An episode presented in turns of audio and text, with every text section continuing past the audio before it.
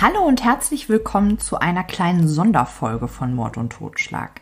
Ich bin ja nicht nur eine leidenschaftliche Podcast-Hörerin, sondern auch ein totaler True Crime Bücher-Junkie. Vor ein paar Wochen habe ich eine Anfrage vom Mitteldeutschen Verlag bekommen, ob ich das Buch von Bernd Kaufholz, Das Leichenpuzzle von Anhalt, rezensieren möchte und natürlich möchte ich das. Ich habe schon mehrere Bücher von Bernd Kaufholz gelesen, zum Beispiel Der Muttermörder mit dem Schal, Tod unterm Hexentanzplatz und Der Ripper von Magdeburg. Das waren, soweit ich das jetzt hier überblicken kann, alles ältere Werke und wenn ich richtig liege, auch alles Bücher, die vor 2010 erschienen sind. Ich mag an dem Schreibstil von Kaufholz, dass er nüchtern, sachlich, aber trotzdem nicht langweilig schreibt. Und die allermeisten Fälle, über die er geschrieben hat, waren mir bis dato unbekannt, was für mich auch beim Lesen doch immer ein relativ wichtiger Aspekt ist. Das Leichenpuzzle von Anhalt ist im Dezember 2018 erschienen und ich habe jetzt vom Mitteldeutschen Verlag die zweite Auflage aus dem Jahr 2019 bekommen. Das sage ich euch deshalb, weil es bestimmt unter euch auch so Menschen wie mich gibt, die gerne auch nach den Amazon-Bewertungen gehen und da haben einige wahrscheinlich bei der ersten Auflage Rechtschreib- und Grammatikfehler bemängelt. Das kann ich aber hiermit entkräften. In meiner Auflage hatte ich keinen Druck-, Schreib- oder Grammatikfehler und mir ist das wirklich wichtig, euch das zu sagen, denn ihr könnt euch sicher sein, ich würde euch nichts empfehlen, was mir selbst nicht auch gefällt. Ich werde hierfür auch nicht bezahlt, ich habe lediglich ein kostenloses Rezensionsexemplar zugeschickt bekommen. Damit ihr euch einen Eindruck vom Schreibstil von Kaufholz machen könnt, hat er zugestimmt, dass ich euch einen der Kriminalfälle aus dem Buch Das Leichenpuzzle von Anhalt vorlese. Kurz noch zum Autor. Bernd Kaufholz ist 1952 in Magdeburg geboren, studierte zunächst Maschinenbau und später Journalistik. Er hat mehrere Bücher geschrieben, in denen er authentische Kriminalfälle aufarbeitet und hat dafür den Titel Ehrenkommissar des Landes Sachsen-Anhalt im Jahr 2002 und dann im Jahr 2011 eine Beförderung zum Oberkommissar Ehrenhalber erhalten. So, ich denke, das war genug Vorgeplänkel. Ich wünsche euch jetzt spannende Unterhaltung bei der Erzählung aus dem Buch Das Leichenpuzzle von Anhalt mit dem Titel Drei Schwestern.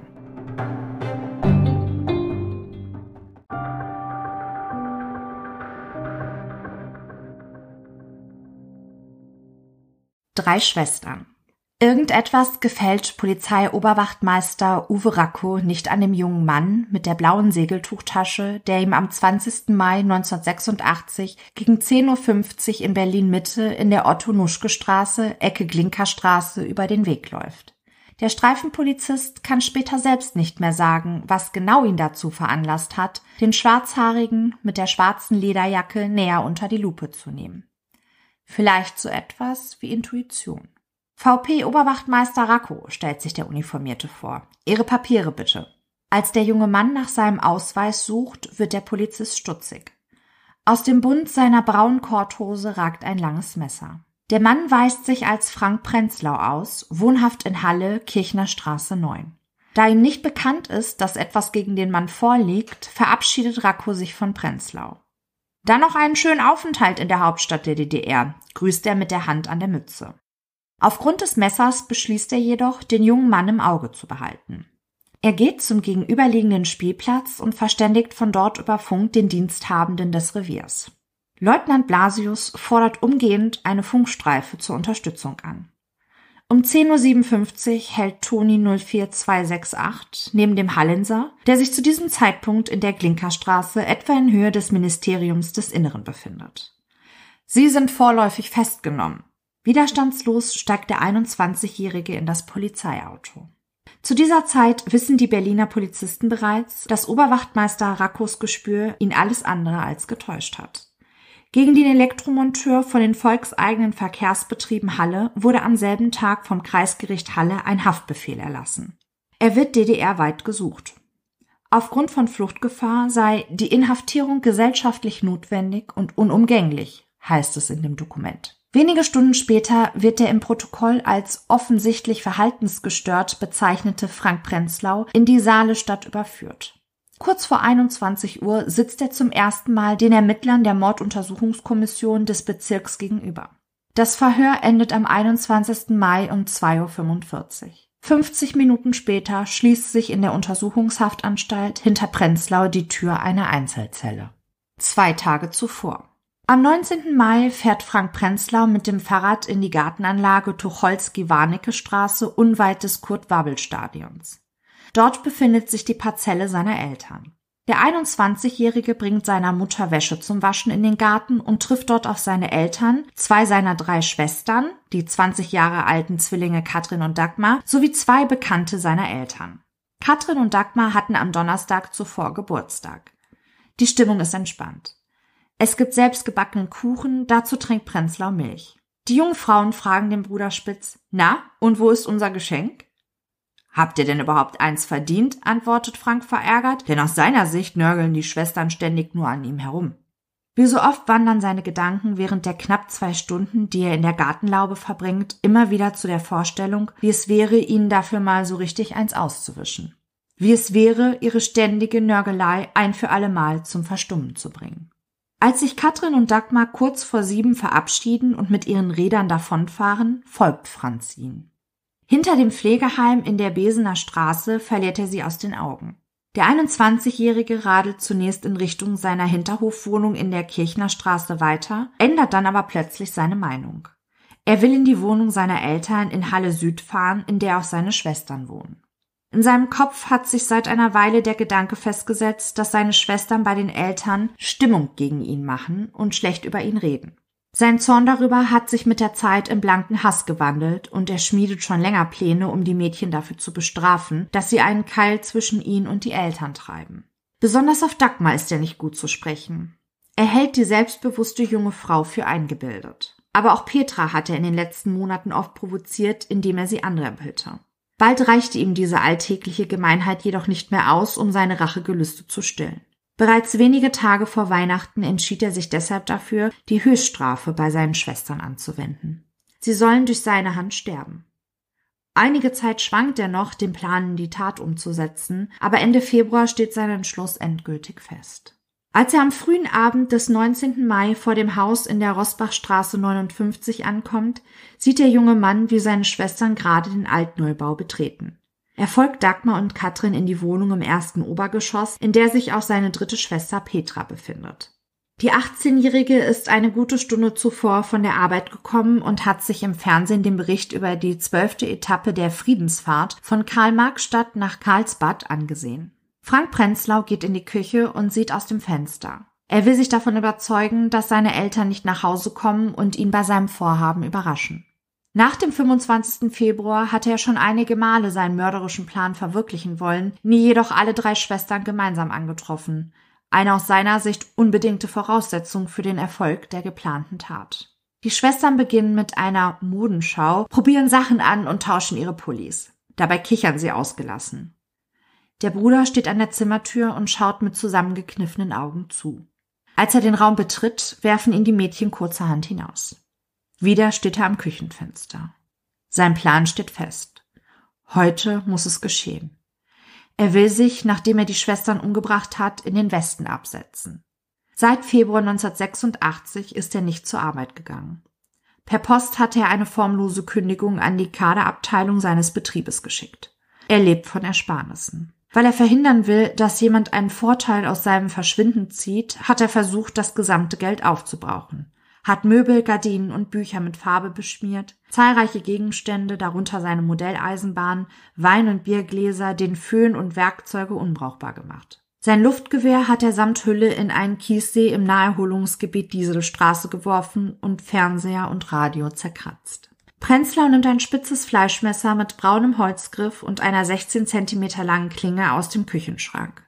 Das insgesamt 30 Zentimeter lange Messer hält er für die geeignetste Waffe, um die Schwestern abzukillen.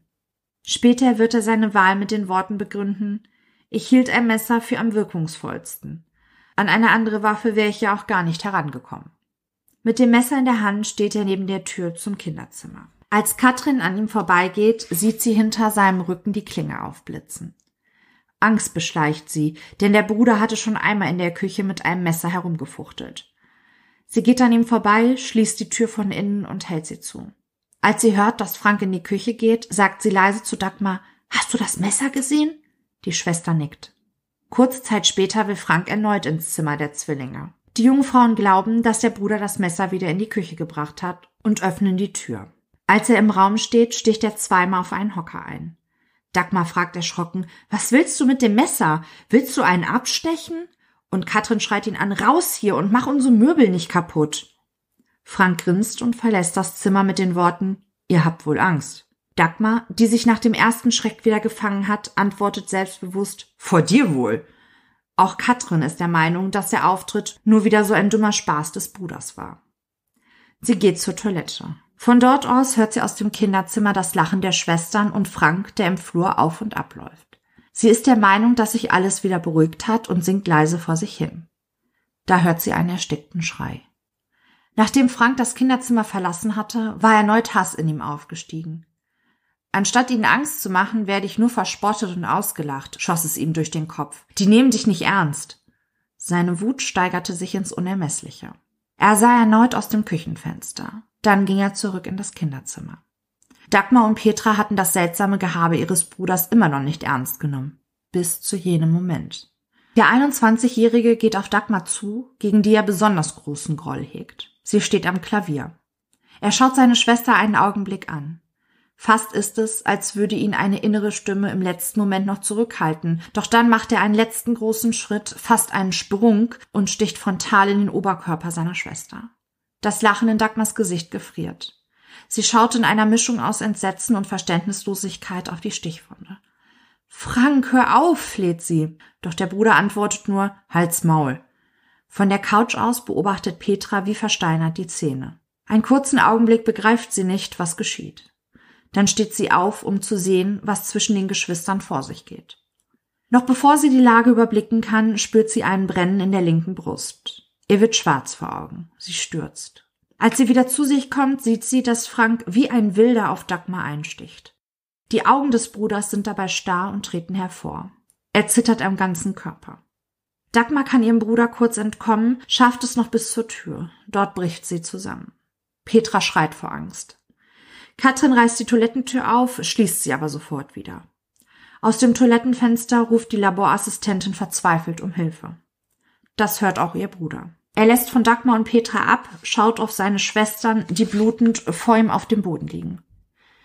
Die haben genug, denkt er, und bedauert gleichzeitig, dass er an Katrin, von der er denkt, sie sei noch in der Toilette, nicht herankommt. Er läuft aus der Wohnung, stürzt die zweimal neun Stufen bis zum Hauseingang hinunter, schwingt sich auf sein Fahrrad und rast zur Kirchner Straße 9. Das Messer trägt er immer noch bei sich. In seiner Wohnung angekommen, wirft er ein paar Kleidungsstücke und ein bisschen Geld in eine blaue Segeltuchtasche und geht zum Bahnhof. Er will weg aus Halle, Richtung Berlin. Es ist kurz vor 20 Uhr. Er geht zum Fahrplanaushang und sieht nach, welcher Zug als nächster fährt. Personenzug nach Magdeburg bleibt sein Finger neben der Abfahrtszeit 20.45 Uhr stehen. Ankunft 22.30 Uhr. In der Bezirksstadt an der Elbe steigt Frank Prenzlau in den Triebwagen nach Brandenburg und trifft dort nach Dienstschluss der Deutschen Reichsbahn 1.15 Uhr ein. Die Zeit bis zur Abfahrt des nächsten Personenzugs 4.40 Uhr nach Berlin-Karlshorst verbringt der Messerstecher im Wartesaal. Seine Gedanken kreisen. Wie schaffe ich es in den Westen? Was werden meine Eltern sagen? Sind Petra und Dagmar auch wirklich tot? Obwohl er seit Monaten daran gedacht hatte, die Schwestern umzubringen, kriecht ihm beim letzten Gedanken ein kalter Schauer über den Rücken. Als Frank Prenzlau knapp 150 Kilometer entfernt im Wartesaal sitzt, ist seine Schwester Dagmar bereits einige Stunden tot. Zehn Messerstiche hatten sie in Oberkörper und Hals getroffen. Sie starb gegen 19.30 Uhr. Die 18 Jahre alte Petra ringt zu diesem Zeitpunkt noch mit dem Tode. Dass sie überlebt, hat sie nur der Geistesgegenwart ihrer Schwester zu verdanken. Nachdem die Schreie aus dem Kinderzimmer verstummt waren, hatte Katrin das Klappen einer Tür gehört und war davon ausgegangen, dass ihr Bruder die Wohnung verlassen hat. Sie ahnte, dass im Kinderzimmer etwas Schreckliches geschehen sein musste. Panisch rannte sie in den Hausflur und rief dort um Hilfe. Das hörte Clara Fechter, die gerade den Abendbrottisch für ihre Familie deckte. Sofort lief sie von der Küche im Hochparterre in den Hausflur. Auf halber Treppe zur nächsten Etage kam ihr Katrin Prenzlau entgegen, die verzweifelt um Hilfe schrie. Einen Augenblick später stürzte ein junger Mann an der Nachbarin vorbei und verließ eilig das Haus. Sie erkannte ihn sofort. Es war Frank Prenzlau. Clara Fechter versuchte von Katrin zu erfahren, was passiert sei.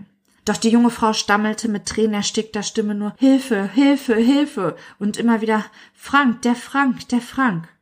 Auch Reinhard Warnemünde und seine Frau Regine, die über dem Prenzlaus wohnen, hörten die Hilfeschreie. Sie eilten der zitternden und völlig verstörten jungen Frau zur Hilfe und gingen gemeinsam mit ihr in die Wohnung. Schon auf der Türschwelle sahen sie Blut. Mehrfach drückte Reinhard gegen die Tür des Kinderzimmers. Als es ihm schließlich gelang, sie einen Spalt zu öffnen, bot sich ein grausiger Anblick. Dagmar lag hinter der Tür auf der linken Körperseite. Sie versuchte etwas zu sagen, schaffte es aber nicht mehr. Schaum trat aus ihrem Mund.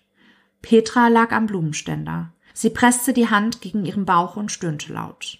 Wieder rannte Katrin in den Hausflur und rief panisch nach einem Auto. Dann lief sie geistesgegenwärtig ins Bad und kam mit Binden zurück, mit denen sie die Blutungen stoppen wollte. Die medizinisch-technische Laborassistentin kümmerte sich zunächst um Dagmar, die am stärksten blutete, und verband ihr die Pulsadern. Eine weitere Nachbarin, die inzwischen zu Hilfe geeilt war, bat sie, Petra einen Druckverband im Brustbereich anzulegen. Katrin rannte auf die Straße und hielt einen Trabant an, der gerade am Haus vorbeifuhr. Es ist ein Mord passiert, versuchte sie Jürgen Jericho aufgeregt zu erklären. Bevor der Mann aus Weißenfels reagieren konnte, hatte Regina Warnemünde einen grünen 353er Wartburg angehalten. Der Fahrer aus Merseburg und seine Beifahrerin stiegen aus und überließen ihr Fahrzeug für den Transport der Verletzten. Dagmar wurde auf die hintere Sitzbank gelegt. Die Nachbarin begleitete die tödlich Verletzte zur Notaufnahme des Stadtkrankenhauses Süd in der Leninstraße.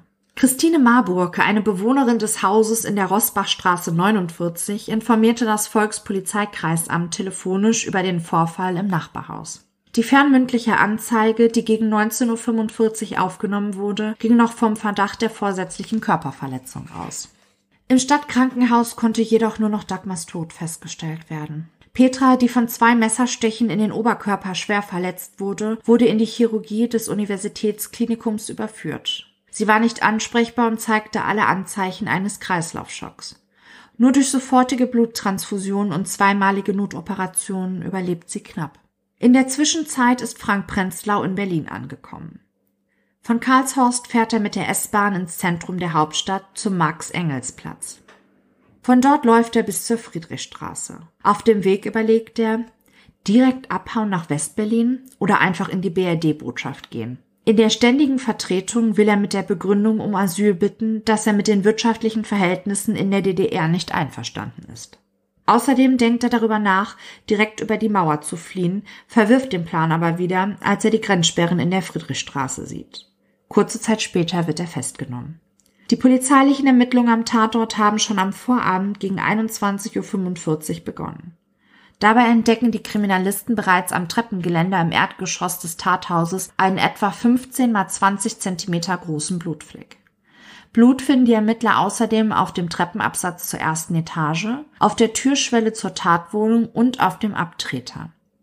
In der Wohnung selbst fällt den Kriminaltechnikern der Morduntersuchungskommission sofort eine Vielzahl von Blutspuren ins Auge, in denen teilweise Fuß- und Schuhabdrücke erkennbar sind. Im eigentlichen Tatort, dem Kinderzimmer mit den weißen Klavieren, ist die Velour-Auslegeware direkt an der Tür auf einem knappen halben Quadratmeter Blut durchtränkt. Auch auf der Abstellfläche oberhalb des Blumenständerfußes finden sich rötliche Anhaftungen. Im kleinen Vorraum zur Toilette, der Toilette selbst und in der Abstellkammer können die Kriminalisten weitere Blutspuren feststellen. Auch die Wohnung des Täters wird genauer untersucht. In ihr werden ein Faden und ein Taschenmesser gefunden, an denen jedoch keine Blutspuren festgestellt werden können. Insgesamt, so hält Polizeioberleutnant Grünke im Protokoll fest, vermitteln alle Räume in der ersten Etage, zwei Zimmer, Küche, Bad, einen unaufgeräumten bzw. eilig durchsuchten Eindruck. Schubkästen seien herausgerissen gewesen. Bekleidung habe im Schlafzimmer auf dem Fußboden gelegen. Vor dem Eingang zum Hinterhaus steht ein 28er Herrenrad, das der Vater des Tatverdächtigen als das seines Sohnes identifiziert. Ein Fährtenhund wird angefordert. Rita nimmt an der Wohnungstür des 21-Jährigen die Witterung auf, führt Kriminalobermeister Enke die Treppe hinunter bis zum Fahrrad und weiter über den Hof bis zur Kirchnerstraße. Dort biegt die Hündin nach rechts ab und verfolgt die Fährte auf der rechten Seite des Fußwegs bis zur Ecke Ernst-Kamit-Straße. Rita überquert die Straße und läuft bis zum Hintereingang des Hauptbahnhofs. Dort kreist die Spürnase. Die Spur ändert. Noch in der Nacht des Mordes wird Dagmars Leiche am Institut für gerichtliche Medizin der Martin-Luther-Universität Halle obduziert. Die Todesursache lautet Verbluten infolge eines Herzstichs. Die Verletzungen der Leber sowie des Lungenober- und Unterlappens seien durch intensives Zustechen zu erklären, heißt es im Bericht an die Morduntersuchungskommission. Dasselbe gelte für die Durchstechung des Brustbeins. Bei Petra Prenzlau wurde die linke Brustwandarterie in Höhe der linken achten Rippe verletzt. Dadurch war es zu inneren Blutungen gekommen, die jedoch durch eine Operation gestoppt werden können, bei der auch etwa ein Liter geronnenes Blut aus dem Brustraum entfernt wird. Die Suche nach dem Schwesternmördern läuft auf Hochtouren. Dazu versucht die Polizei auch etwas über seinen Werdegang zu erfahren. Die zehnte Klasse der Polytechnischen Oberschule Martin Luther schließt er mit genügend ab. Er ist ein typischer DDR-Schüler. Erst Pionier, dann in der FDJ, später Mitglied der GST, der DSF und im FDGB.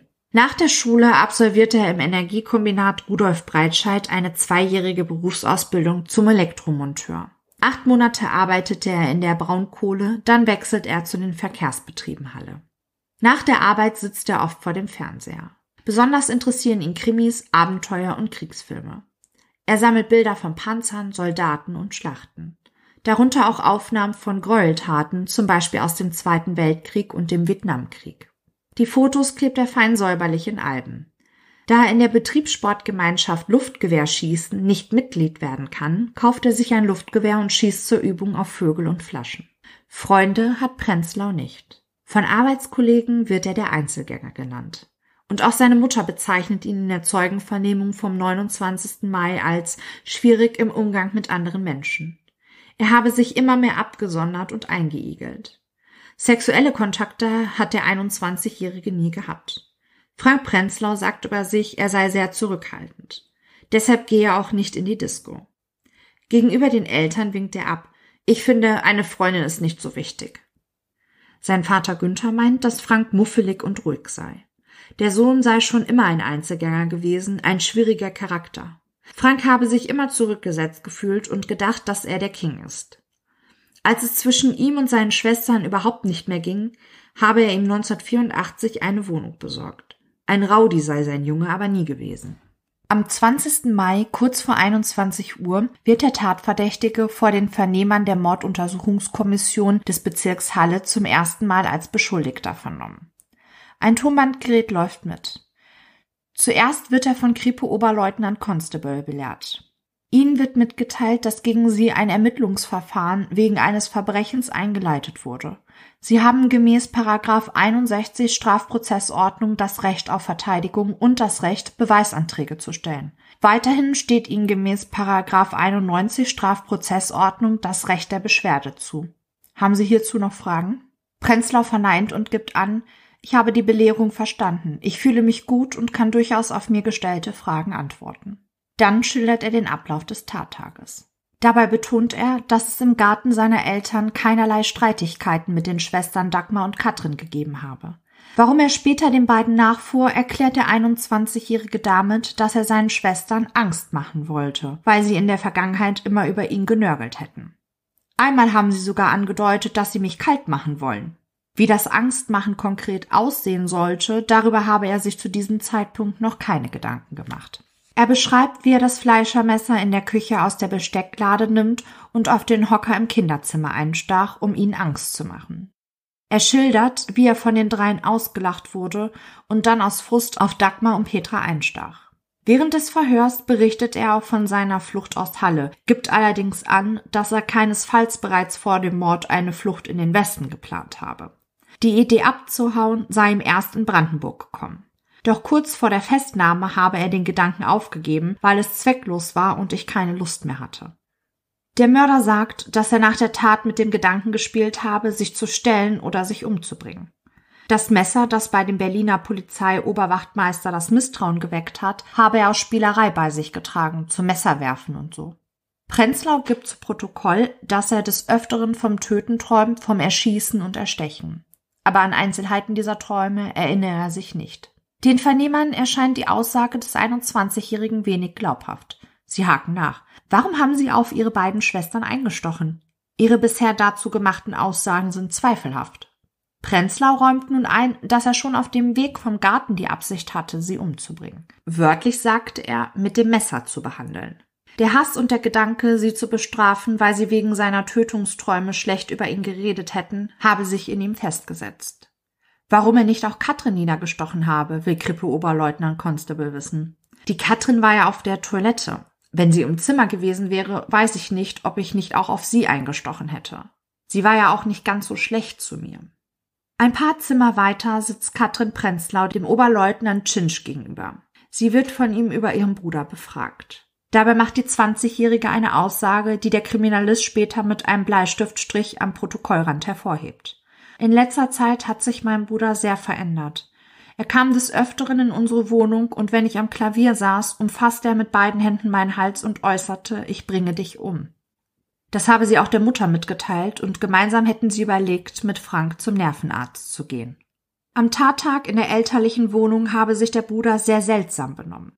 Er ging nervös durch die Zimmer, sah mal dorthin, mal dahin. Er wusste wohl nichts mit sich anzufangen, vermutete Katrin.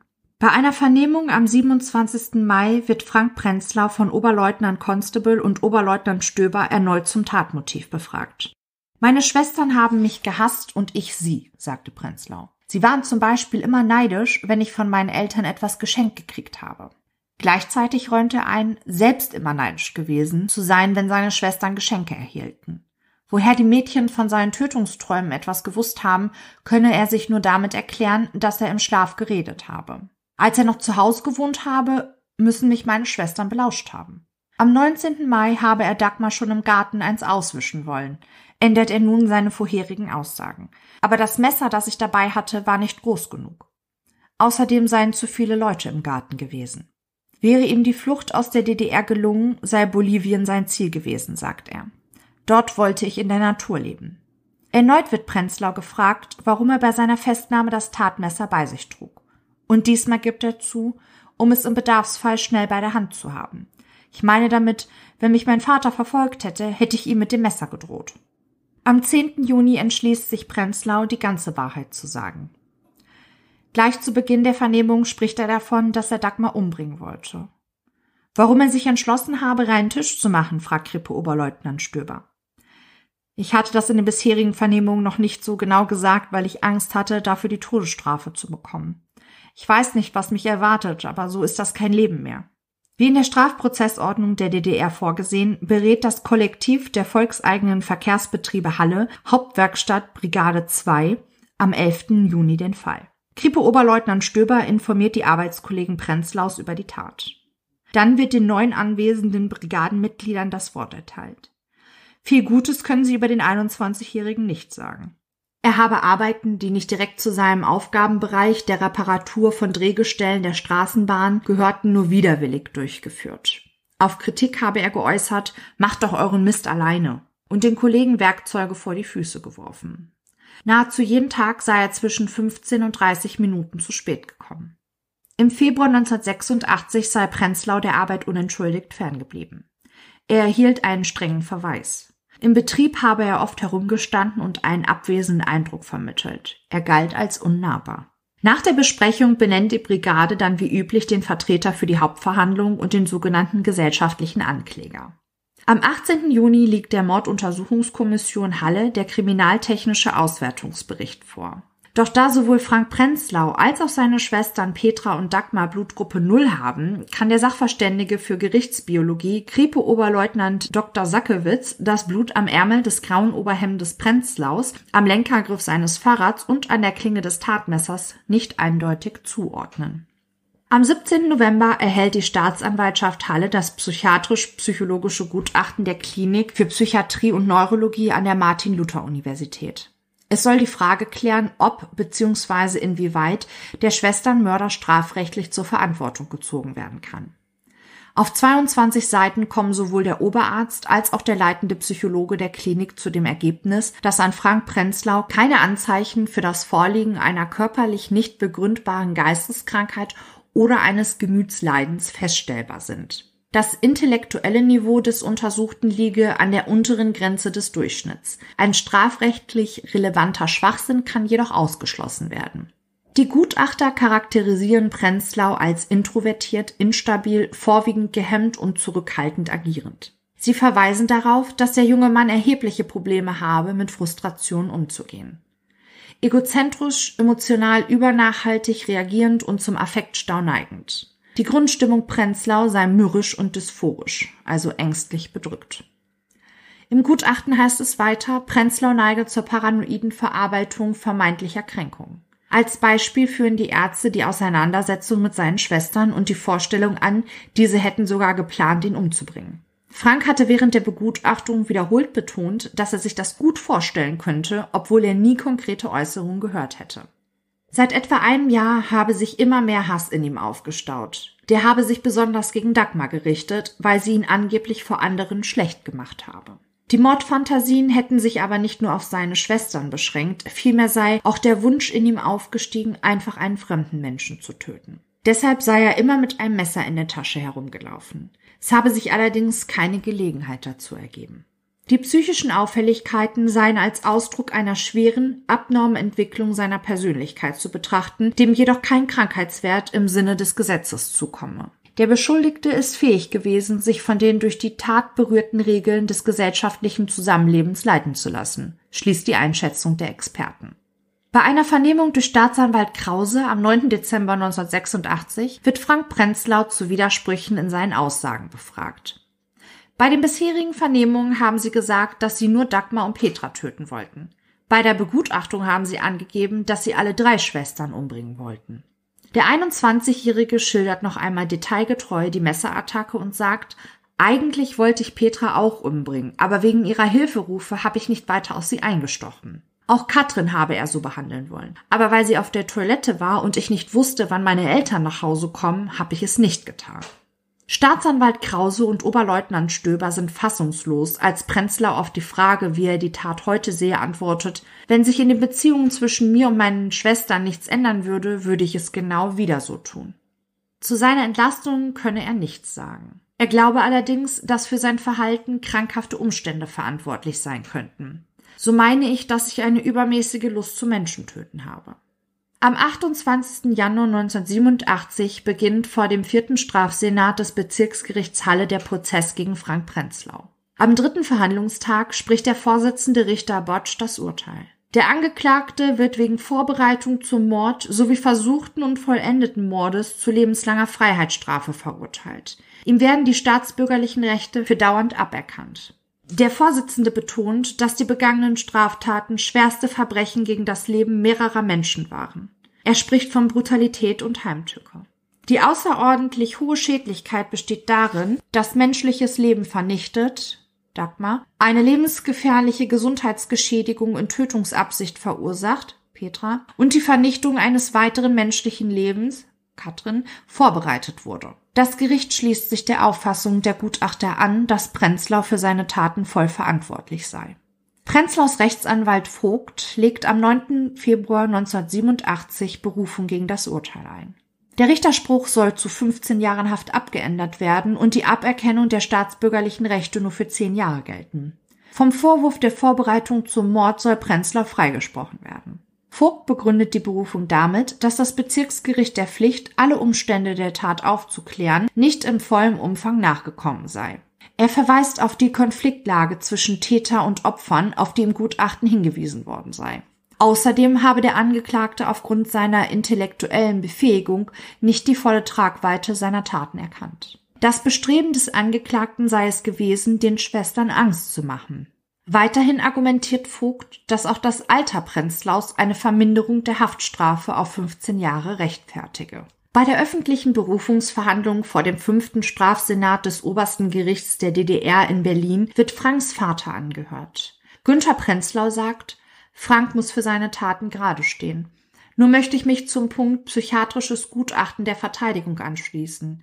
Irgendwie sind wir doch damit nicht einverstanden. Unser Sohn ist zwar voll verantwortlich. Aber ob ein zweimaliges Vorstellen vor einem Ärzteteam ausreicht bei einer so harten Strafe, da haben wir Bedenken. Der Senat weist am 12. Mai 1987 die Berufung zurück.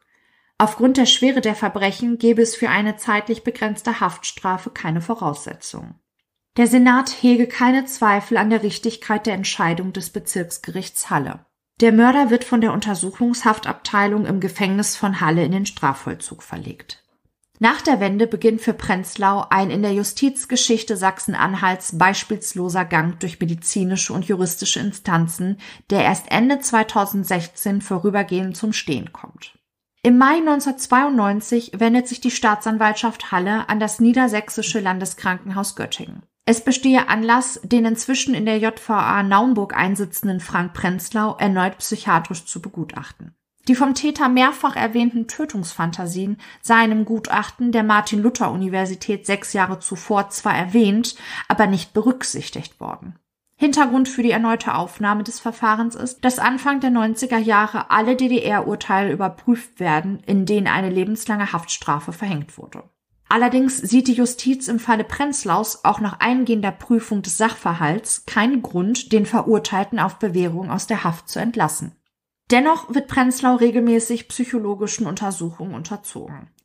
Im August 1998 diagnostiziert die psychiatrisch-neurologische Abteilung der Berliner Vollzugsanstalten bei dem inzwischen 33-Jährigen eine schizoide Persönlichkeitsstörung mit paranoiden und zwanghaften Zügen. Während der Haft hätten sich die krankhaften Züge weiter verstärkt. Prenzlau schneide Grimassen und mache bizarre Handbewegungen. Seine Ängste vor ungesunden Nahrungsmitteln hätten krankhafte Züge angenommen. Eine medikamentöse Behandlung seiner seelischen Störung lehne der Strafgefangene ab. Prenzlaus Akte wird im Frühjahr 2000 Hendrik Weber von der Staatsanwaltschaft Halle vorgelegt. Eine Naumburger Rechtsanwaltskanzlei hat den Antrag auf Prüfung der Hafttauglichkeit gestellt. Bei einer weiteren Begutachtung sagt Prenzlau sinngemäß, wenn ich hier rauskomme, erwische ich meine anderen Schwestern auch noch. Frank Prenzlau bleibt nicht zuletzt wegen dieser Äußerung, aber auch wegen der insgesamt schlechten Sozialprognose weiter in Haft. Im Laufe der Jahre verfestigt sich seine psychische Erkrankung. Für Staatsanwalt Weber ist die Sache klar. Prenzlau ist ein Straftäter, aber ein Kranker. Er gehört nicht in ein Gefängnis. Dem schließt sich die Haftvollstreckungskammer des Landgerichts Halle an. Immer wieder pendelt der Strafgefangene zwischen dem Gefängnis und psychiatrischen Kliniken. 2007 wird durch die Strafvollstreckungskammer des Landgerichts Halle wiederum die Begutachtung von Frank Prenzlau angeordnet. Es soll untersucht werden, ob immer noch eine Gefahr von ihm ausgeht. Hintergrund ist, dass der 42-Jährige einen Antrag auf vorzeitige Entlassung gestellt hat. Die Gefahr bestehe noch immer, wird nach Prüfung aller Fakten eingeschätzt. Staatsanwalt Weber bemüht sich weiter, Prenzlau im Maßregelvollzug unterzubringen. Da ein Platz dort sehr teuer ist, wehrt sich das Sozialministerium, das die Aufsicht über die geschlossene Einrichtung für kranke Straftäter hat. Von Naumburg, wo Prenzlau bei Schließung der Haftanstalt einer der letzten Insassen ist, wird er, statt in den Maßregelvollzug des Fachklinikums im altmärkischen Uchtspringe, als lebenslänglicher ins neue Gefängnis nach Burg Madel verlegt. Dort sitzt der kranke Mörder zuletzt apathisch in seinem eigenen Dreck. Mitgefangene reinigen gegen ein kleines Entgelt seine Zelle. Erst eine Gesetzesänderung, Staatsanwalt Weber nennt die Novellierung Lex Prenzlau, führt dazu, dass wieder Bewegung in den Fall kommt.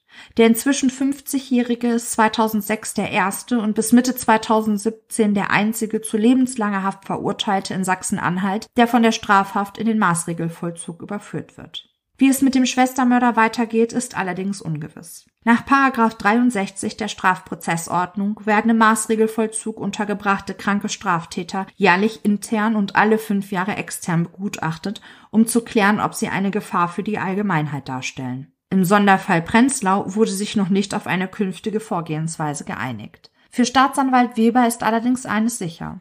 Frank Prenzlau gehört zu den seelisch kranken Tätern, die wohl bis zu ihrem Lebensende in einer geschlossenen Psychiatrie bleiben müssen.